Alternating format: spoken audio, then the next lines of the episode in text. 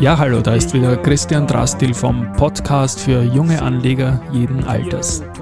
Wie man im Hintergrund hört, CEO Talk. Wir wollen als Facette unseres Podcasts natürlich auch mit Vorstandsvorsitzenden, mit CEOs sprechen. Und der erste Beitrag dieser Art ist eher zufällig passiert, weil wir für ein Interview für das Börse Social Magazine mit Carsten Körl dem Gründer und CEO von Sportradar gesprochen haben. Das Unternehmen ist unlängst an die Nasdaq gegangen. Ja, und wir haben da 30 Minuten Aufnahme nachgehört und befunden, hey, das könnten wir eigentlich bringen. Und das tun wir jetzt und das wird der erste Beitrag im CEO-Talk. Es fehlt also die Anmoderation, aber der Talk findet natürlich mit Carsten Körl statt, äh, der gleich sehr persönlich einsteigen wird. Viel Spaß damit. Gut, Carsten, dann beginnen wir mal mit dem 27.03.2000. Ich kann mich gut an diesen Tag erinnern, ich denke, du auch. Ähm, sag mal äh, kurz was zu dieser Erfahrung, die dich quasi damals in den Kapitalmarkt gebracht hat. Damals, verglichen mit jetzt, war ich ein äh, sehr junger Unternehmer, der, ähm, der da von den Ereignissen äh, natürlich sehr überwältigt war. Und ähm, und damals wie heute äh, war es viel Glück, oder vom Timing her gesehen. Ähm, wir haben das äh, toll erwischt und ich erinnere mich noch sehr gut an, an die ganz, das ganz große Event im, äh, ich glaube, im Kulturhistorischen Museum dort. Haben ich war vor Ort, genau, ja. ja. Und ähm, das war das war sehr, sehr speziell. Und ähm, natürlich sind es Milestones ähm, für, für den Unternehmer, der da drin ist. Ich würde aber gern auch da dazu sagen, ähm, ich bin dann relativ schnell nach dem Börsegang aus dem Unternehmen rausgegangen. Ich habe das schon lange vorher gegründet und eine ziemlich lange Runrate gehabt.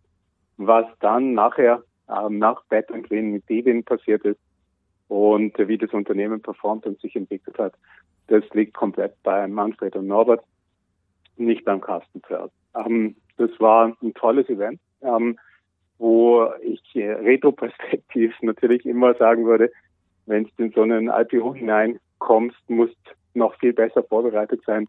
Wir haben damals nicht viel Zeit gehabt und ähm, der Markt war sehr tight, wir haben das groß und das war eine extrem gute Performance vom Team, aber speziell auch vom Manfred Norbert. Und äh, für mich, ich bin sehr dankbar, dass ich da dabei war.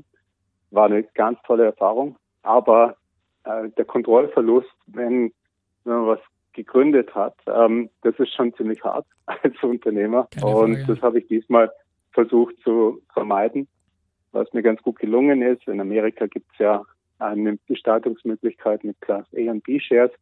Und ich habe dort Class B Shares in Unternehmen jetzt. Und das hebt mich halt auf Voting Shares von über 80 Prozent, was, ähm, was einfach meinem, ähm, mein, meinen Ansprüchen näher kommt, das aktiv selber auch gestalten zu können. Genau, du hast das Markttiming angesprochen. Ich kann mich erinnern, im Jahr 2000 hatten wir, glaube ich, 5000 Punkte an der Nasdaq. Das war das All-Time-High, damals über Jahre hindurch noch später. Und genau da rein ist die patentwin.com Zeichnungsperiode gefallen. Und jetzt sieht es ja wieder vom Umfeld relativ gut aus. Der Markt hat, glaube ich, wie gesagt, Jahre gebraucht und jetzt sind wir wieder auf einem Zwischenhoch oder, oder in einem bestehenden Aufwärtstrend, je nachdem, wie man jetzt die Zukunft sieht. Warum ist jetzt die Entscheidung gefallen, Sportradar an die Nasdaq zu bringen? Wir, da gibt es zwei Gründe. Natürlich ist der Markt günstig momentan. Wenn man sich die Unternehmensbewertungen anschaut, dann sind sie historisch eher auf einem sehr, sehr hohen Stand. Ähm, das ist äh, historisch sicherlich was, wo, wo ein Ausschlag gibt, wo man sagt, okay, man will jetzt Kapital raisen, um zu expandieren, das ist ein guter Zeitpunkt. Das ist der Grund, warum auch viele Unternehmen jetzt in Amerika an die Börse gegangen sind, ähm, aber auch weltweit. Amerika im Speziellen. Für uns Amerika ist unser wichtigster Wachstumsmarkt. In Amerika wachsen wir äh, weit dreistellig pro Jahr. Und ähm, da müssen wir noch viel investieren. Oder das ist einfach ein, das ist eine einmalige Marktchance. Oder wir hatten da einen regulierten Markt. Es war nicht möglich, Sportwetten zu betreiben. Und das hat sich jetzt geöffnet. Und da sind enorme Möglichkeiten einfach da. Das Land ist so groß wie, wie die EU.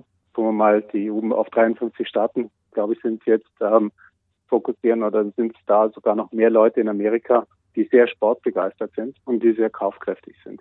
Ist ein extrem wichtiger Markt für uns.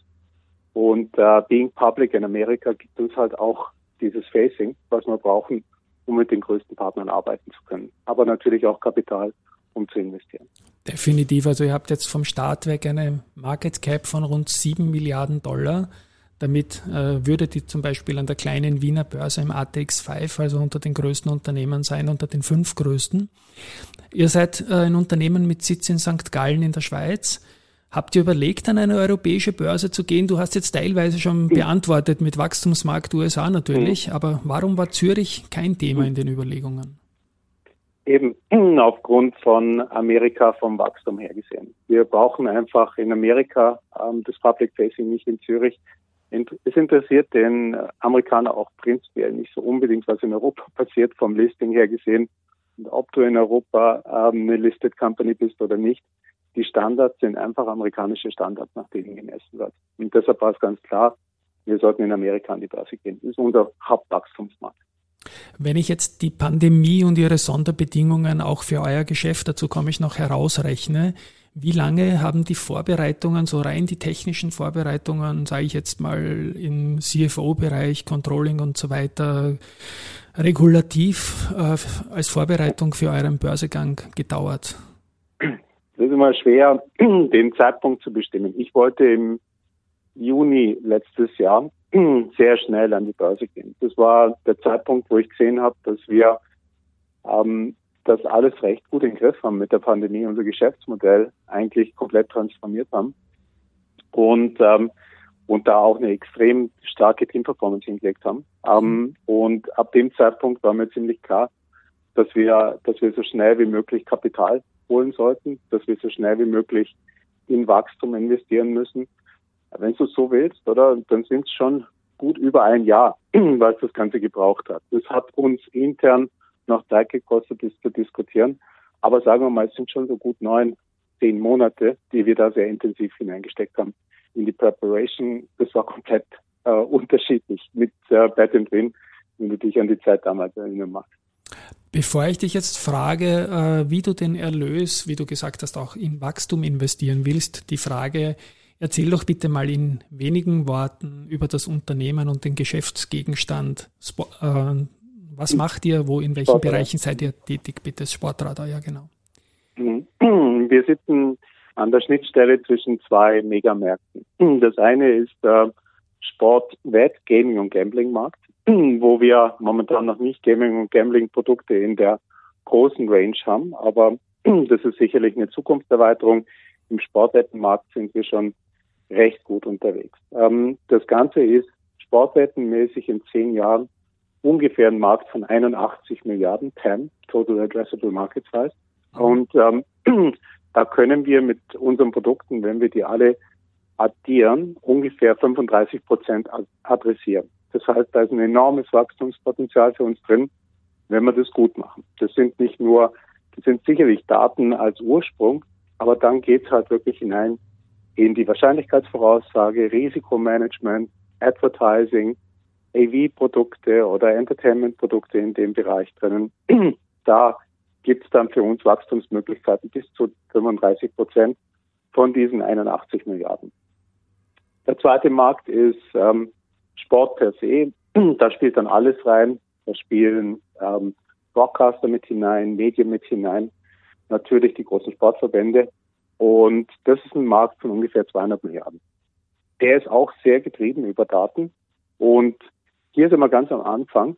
Da ist unglaubliches Potenzial, wenn man, wenn man sich dieses Thema Customized User Journey anschaut. Wie kann ich dem, dem Sportfan ein Produkt geben, wo auf ihn zugeschnitten ist? Das heißt, ich gebe ihm ähm, nicht mehr diese Live-Events, da wollen wir nicht rein, das sind die Broadcaster sehr gut. Und äh, wir wollen aber dem, dem digitalen Sportfan eigentlich das Produkt geben, was er zu einer Zeit braucht auf einem Kanal, den wir voraussagen können. Und ähm, das sind dann sicherlich nicht 90 Minuten Fußballspiel, sondern es sind Highlights, enriched with Daten, mit Statistiken, verknüpft mit Merchandising, verknüpft mit ähm, Sponsoring. Das sind die großen Revenue Streams in dem Bereich. Wie gesagt, das ist ein totaler Markt von 200 Milliarden, da sind wir uns nicht so sicher, wie viel Luft wir haben vom, vom Prozentsatz des TAM. Aber wir denken schon, dass man da mit einer Technologielösung breit aufgestellt weltweit fast 10 Prozent adressieren könnte. Das sind die beiden Megamärkte, wo Sportradar drin ist. Und wie kann ich mir da jetzt als Fußballfan so ein typisches Sportradar-Produkt vorstellen, in, zum Beispiel auf Basis eines Champions League-Spiels? Was kann deine Dienstleistung sein, die ich als was wir, Fan dann... Was wir jetzt haben, sind so Live-Match-Center, wo wir detaillierte Spielerdaten reinliefern, Pass und äh, Passgenauigkeit liefern all das, was man, was man sich in so einem Matchcenter anschauen kann, wann sind die Attacks, das ein bisschen simuliert und dann jetzt schon enriched mit Video Highlights, da wo wir halt Rechte dafür haben.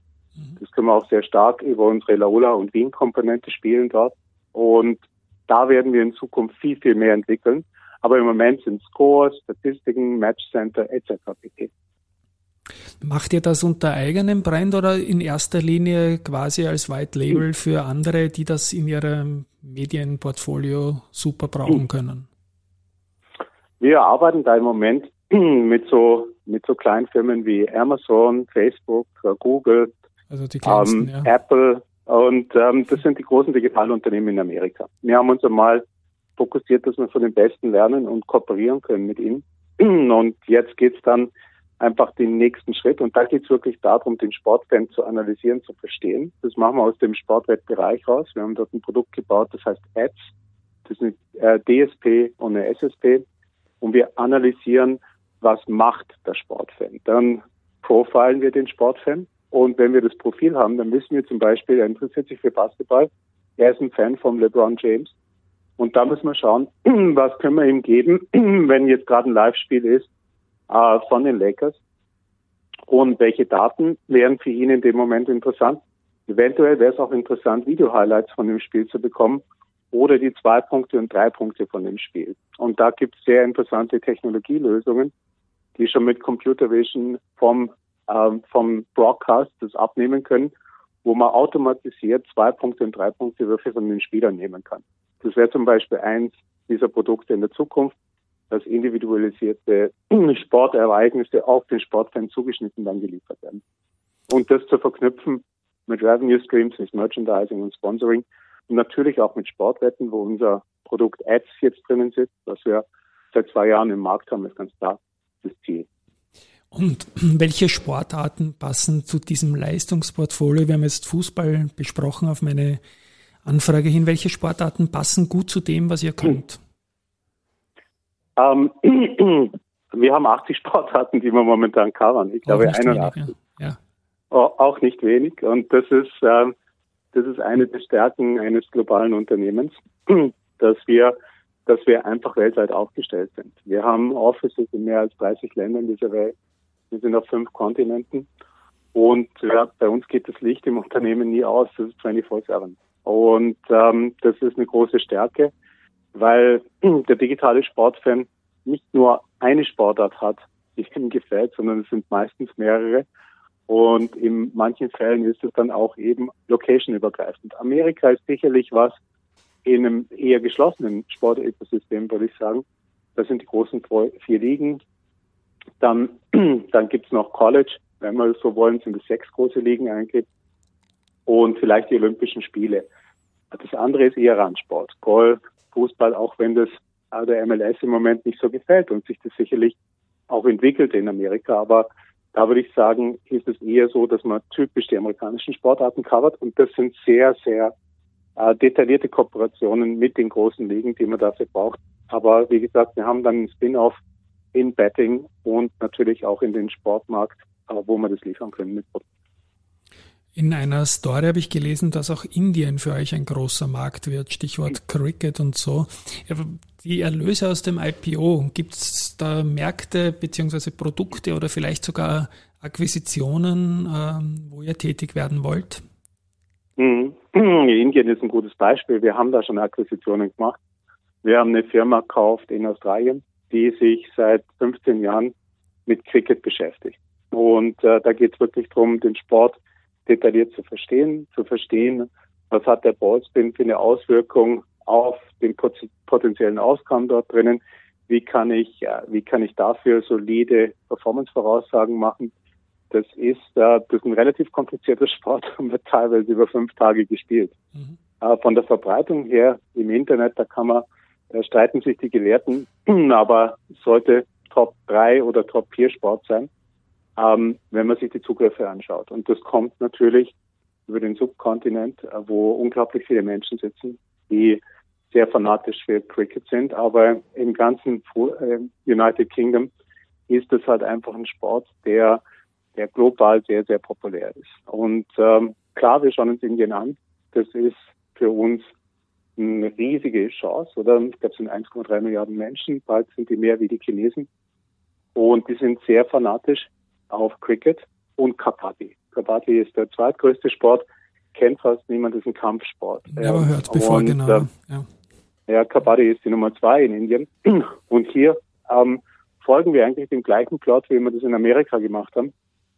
Ich bin nach New York, New York gezogen für ein halbes Jahr im 2014, um einfach ähm, mit den Stakeholdern zu reden, den Markt zu verstehen, die Sportfans zu verstehen. Und ähm, und es war gut, dass wir früh investiert haben in Amerika und die Beziehungen aufgebaut haben. Wir haben in Amerika mit Medienprodukten angefangen weil Sportwetten war nicht möglich. Und das gibt uns jetzt halt einen riesigen Vorsprung als First Mover in diesem Markt. Ähm, und es ist unser Job als Sportradar immer früher in den Märkten zu sein wie unsere Kunden, dass wir dann schon die Produkte und das Portfolio erstellen können, was wir dann nachher unseren Kunden geben können, um erfolgreich zu sein. Indien ist sicherlich was, was relativ hoch auf unserer Liste ist. Wir haben investiert in Cricket, Logistik, Understanding.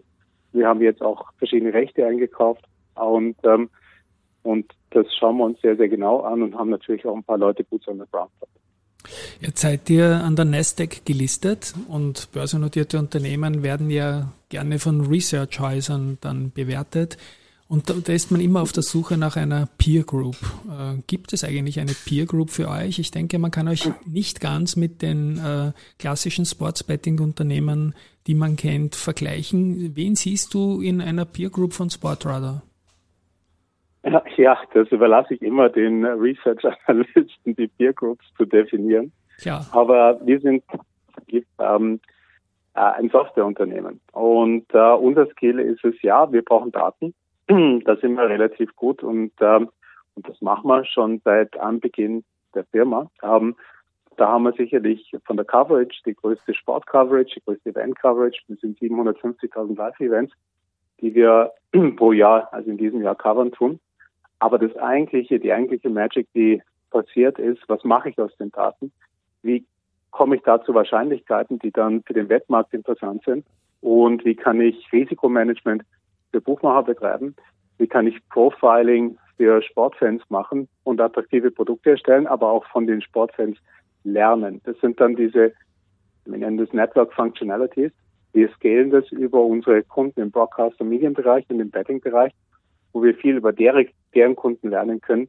Das geht in die Maschine und tut dann die Algorithmen improven. Und das fängt an mit einem Basis Machine Learning und geht dann nachher so weit, dass die Maschine das hoffentlich besser machen kann.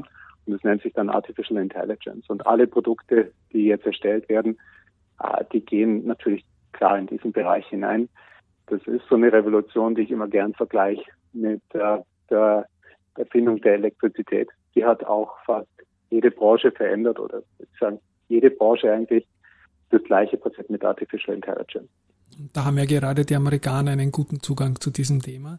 Und ihr seid jetzt nämlich auch noch auf schon in der Financial Community, Pre-Marketing und jetzt dann nach und nach später auf Roadshows unterwegs. Wie sieht da euer Kapitalmarkt-Team aus? Wie viel darfst oder musst du als CEO selbst tun? Beziehungsweise welche Orte bereist ihr hybrid oder, oder, oder auch physisch mhm. wieder? Wie adressiert ihr die Investment Community? Ja, das Tolle an der Geschichte jetzt verglichen mit äh, damals der Bet and Win Zeit oder der Zeit vor, vor äh, ja, Beginn vom letzten Jahr noch, ähm, waren das meistens immer physische Meetings. Und das hat sich komplett geändert. Ähm, Im Moment läuft das alles über Zoom ab und Videoconferencing. Ähm, insofern ist es ein bisschen einfacher, das äh, terminlich zu organisieren. das wird langsam wieder in den Zyklus zurückgehen, ähm, um, um auch physische Treffen mit wichtigen Investoren zu machen. Aber im Moment sind wir noch komplett auf Videoconferencing, was ein großer Vorteil ist, um das zu organisieren. Aber natürlich braucht es mich. Und äh, ich habe halt eine spezielle Funktion, da ich nicht nur CEO von der Firma bin, sondern äh, der Gründer und auch, auch von der Voting Power mit 80 Prozent dominierende Hauptgesellschafter bin dort drin. Ähm, und die Leute wollen mich sehen, wollen mit mir reden.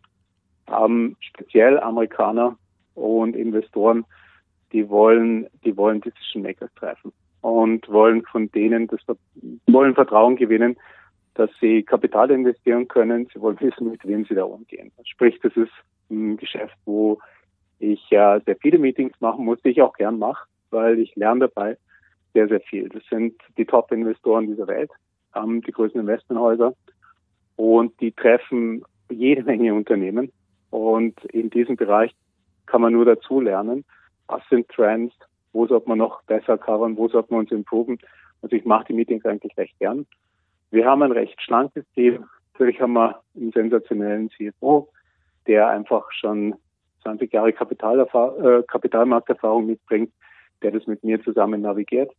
Und dann haben wir fünf, sechs Leute, die mit äh, Public Relation, Investor Relations sich beschäftigen. Ähm, wenn man das mal erweitert, haben wir auch ein Security Team oder wo komplett die Market Information drauf gibt. Aber lass uns mal bei so einem Team von 10, 15 Leuten. Und die, die Fragen bei solchen Calls oder Roadshows gehen die in die Richtung, das Unternehmen verstehen oder auch schon stärker in Richtung Financials beziehungsweise Einflüsse hm. aus der Pandemie, weil ich denke, im Vorjahr hat es ja zeitweise für euch auch wie für viele andere gar nicht gut ausgesehen, weil der Live-Sport ja stillgestanden ist auf der gesamten Welt. War das eigentlich eine bedrohliche Situation für Sportradar oder konnte man da auch Gutes mitnehmen? Ähm, das war eine das war eine einmalige Situation. Und ähm, ich erinnere mich da recht gut, oder? Wo meine Assistentin mich angerufen hat, ich war in London. Und ähm, das war im März 2020 und dann gesagt, Carsten, du kommst jetzt zurück, ähm, weil wenn du nicht in die Schweiz zurückkommst, dann sind die Grenzen zu. Und ich habe mir gedacht, sie macht einen Witz und habe noch einen Tag länger in London gearbeitet. Da waren aber dann keine Menschen mehr. Und äh, dann sind mir schon ein paar Gedanken gekommen und gesagt, okay, ich fliege jetzt zurück und ich bin dann also um 17 am Abend angekommen und äh, der Polizist hat mich begrüßt und gesagt, du bist der Letzte, der jetzt reinkommt oder wir machen die Grenzen zu. Das war der Nachtflug von London. Ähm, und äh, das war schon ein Schock. Und dann hat mich äh, der Adam Silver von der NBA angerufen und gesagt, er sitzt in Sacramento. Sie haben das Spiel, ähm, äh, sie werden das Spiel jetzt nicht starten und sie haben den Ligenbetrieb eingestellt, weil die Vermutung ist, dass es einen Spieler gibt, der vielleicht infiziert ist. Und von dem Zeitpunkt an haben dann eigentlich alle Ligen in einem Dominoeffekt ähm, den Spielbetrieb eingestellt. Ähm, das ist echt schlecht für eine Firma, die mit Live-Daten äh, was macht. Und ähm, das hat in mir äh, doch einiges ausgelöst. Das ging, würde ich sagen, bis hin zu einem riesen Vier. Ähm, kann ich die Firma halten? Und was kann ich machen? Ich habe dann am nächsten Tag mit meiner Bank telefoniert und gesagt, wie viel Geld können wir denn schnell locker machen, um, ähm, um die Firma zu unterstützen, weil auf Investoren verlasse ich mich in so einem Fall eher lieber nicht. Und die haben mir dann einen Tag später gesagt, ähm, das geht schon, Carsten, no worries, du kannst das locker mal ein Jahr machen. Mit einer Burnrate von, von 30 Millionen ist es schon dann äh, pro Monat ist es schon beruhigend. Und dann ging das eigentlich das war ein sensationeller Team-Effort. Ich habe dem Team gesagt, wir müssen uns auf zwei Sachen fokussieren. Erstens, ihr kriegt jetzt alle von mir eine Jobgarantie. Es wird niemanden geben, der gekündigt wird wegen dieser Pandemie. Ähm, keine keine äh, Auflösungen von Dienstverträgen, die durch die Pandemie getrieben sind. Und wir stehen es gemeinsam durch. Das war das Erste. Und das Zweite war, wir müssen ein Produkt für unsere Kunden entwickeln, dass die im Markt bleiben können. Was nicht so einfach ist, für Sportwetten, weil live ist sehr dominierend mit mehr als 70 Prozent Marktanteil. Und ähm, das haben wir dann geschafft. Wir haben, wir haben digitale Produkte erstellt, wir haben unsere Daten genommen, äh, Spiele simuliert, wir haben die kompletten NBA-Spiele simuliert an dem Spieltag, wo sie normalerweise stattfinden, mit Daten die wir in unsere Maschine gegeben haben und gesagt haben, lass uns mal realistische Spielausgänge simulieren, lass uns das visualisieren in 3D. Und das konnten wir in den Markt liefern. Wir haben ähm, ganze Tischtennis-Tournament in, äh, in Brasilien und in der Ukraine äh, mit gemieteten Hallen, die Covid-compliant waren, äh, gespielt, um Content zu erzeugen. Wir waren zwischenzeitlich der größte E-Sport-Provider mit Pricing und allem drum und dran. FIFA 2020 war da ein großes Produkt drin, das kann man von zu Hause aus spielen. Man muss halt dann die richtigen Ratings und Gradings für die Spieler hinkriegen. Um, und uh, long story um, to keep it short, uh, wir sind dann nachher sehr gestärkt aus der Krise vorgegangen. Wir haben unser ne Unternehmen digital transformiert. Wir haben sieben Prozent Umsatzwachstum gehabt im 2020 mit knapp vier Monaten kein Live-Sport. Das zeigt, wie stark das aufgestellt worden ist. Und das war nur möglich über den Team-Effort. Aber es ist sehr schnell gegangen. Wir haben sehr schnell reagiert. Und ich glaube, das müssen Firmen äh, heutzutage machen. In diesem globalen Environment und der Digitalisierung muss, ich, muss ich innerhalb von Tagen wichtige Entscheidungen treffen können, die Weichen umstellen und dann braucht ein Team, was dazu steht. Das haben wir sicherlich gut gemacht. Wunderbar. Welche Bedeutung, das muss ich einfach noch fragen, hat der Standort Wien fürs Unternehmen? Laola 1 ist natürlich ein starkes äh, Stichwort. Die Marke ist seit 21 Jahren stark präsent.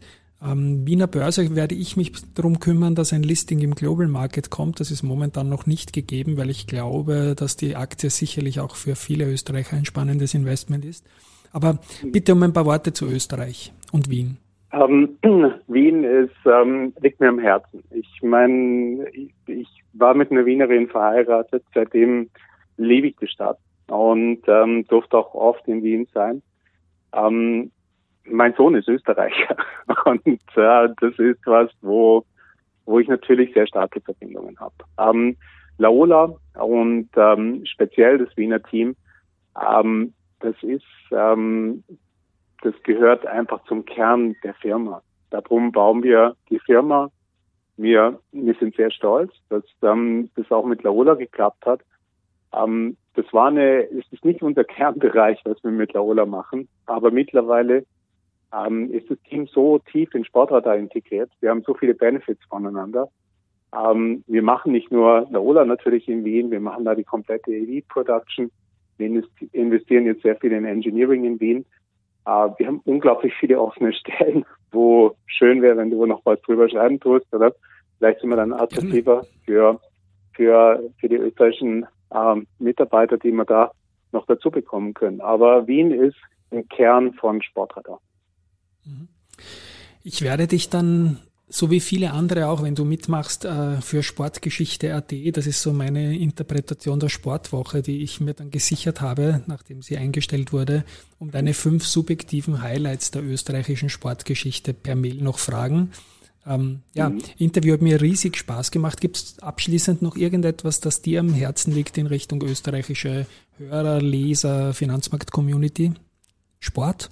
Nein, ich glaube, ganz wichtig ist, dass die Community nochmal versteht, ähm, wie, wie meine historische Verbindung ist mit Battenwin und Bivin, ist es mir wichtig, noch äh, mal zu sagen, dass ich nicht mit der Erfolgsstory von Bivin viel zu tun habe. Ich bin kurz nach dem Börsegang ausgeschieden aus dem Unternehmen äh, mit, ähm, mit, dem, mit dem Verständnis, ich habe das schon lange vorher gemacht und urplötzlich ist ein junger Unternehmer, der, der dann die Kontrolle an dem Unternehmen, was er vorher hatte, eigentlich verloren hat. Und da möchte ich nochmal historisch die Leistung von Manfred und Norbert hervorheben und äh, nicht mit fremden Blumen dabei gespielt werden. Ich war da dabei und habe das gegründet und äh, das war ein sehr glückliches Markttiming, das sollte Österreich noch verstehen. Ähm, jetzt ähm, von, von, von dem, was mir wichtig wäre, ist, dass wir ein sehr starkes Commitment zu Österreich haben und hier weiter aufbauen wollen und auch Mitarbeiter dazu nehmen wollen und dass das schon ein toller Bereich ist, ähm, digital im Sport zu arbeiten und dann wirklich die neuesten Technologien weltweit wählen zu können. Das wäre ganz super, wenn wir hier noch ein bisschen mehr Interesse finden könnten. Natürlich auch Interesse für die Aktie, wäre immer gut. Lieber Carsten, dann sage ich vielen, vielen, vielen Dank, vor allem auch für das große Zeitbudget für die intensiven Ausführungen und ich bin intuit, ja, ich werde die Geschichte definitiv mhm. verfolgen, wünsche euch viel Erfolg äh, an der Nestec in euren Märkten und vor allem auch in Wien. Ähm, Jobs, ja. sowieso ein Riesenthema. Wir bleiben dran in allen Facetten. Danke für deine Zeit und cool. liebe Grüße. Super. Danke. Wünsche dir was. Danke fürs Interview. Tschüss. Danke, tschüss.